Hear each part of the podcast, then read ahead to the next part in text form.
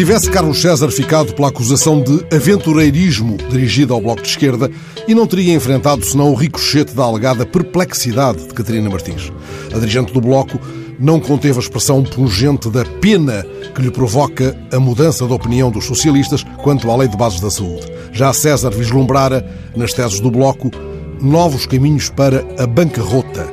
Tomemos tudo isso como um ensaio de campanha, mas há aquela sentença de César imperial. O Bloco não manda no país. Há nas brumas da memória, nem sequer demasiado longínqua, o eco terrível de uma pergunta: quem manda? Os mais antigos hão de lembrar-se.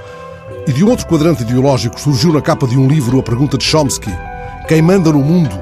O perigo não está nas perguntas, todas são bem-vindas. O perigo está nas respostas. E muitos fora do campo ideológico do chamado pai da linguística moderna consideram que ele deveria manter-se confinado à linguística.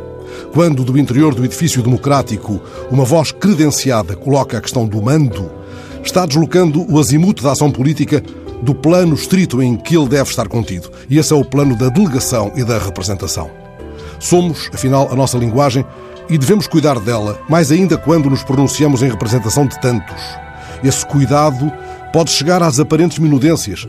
De facto, não é a mesma coisa dizer vou enviar-te uma SMS ou dizer vou mandar-te uma SMS. A diferença é, claro, subliminar, mas não levar em conta essa diferença, essa pequeníssima diferença, é o mesmo que tomar como divisa a expressão manda quem pode. Nem todos tomam a prudência como baliza. Jair Bolsonaro voltou a fazer das suas, dizendo mais uma das suas, tentando justificar a transferência de responsabilidades na demarcação das terras indígenas da FUNAI para o Ministério da Agricultura. O presidente brasileiro foi taxativo. Quem demarca terra indígena sou eu, não é o ministro. E mandando àquela parte as hierarquias intermédias, afinou a legenda. Quem manda sou eu. Eu sou presidente, assumo ónus e bónus.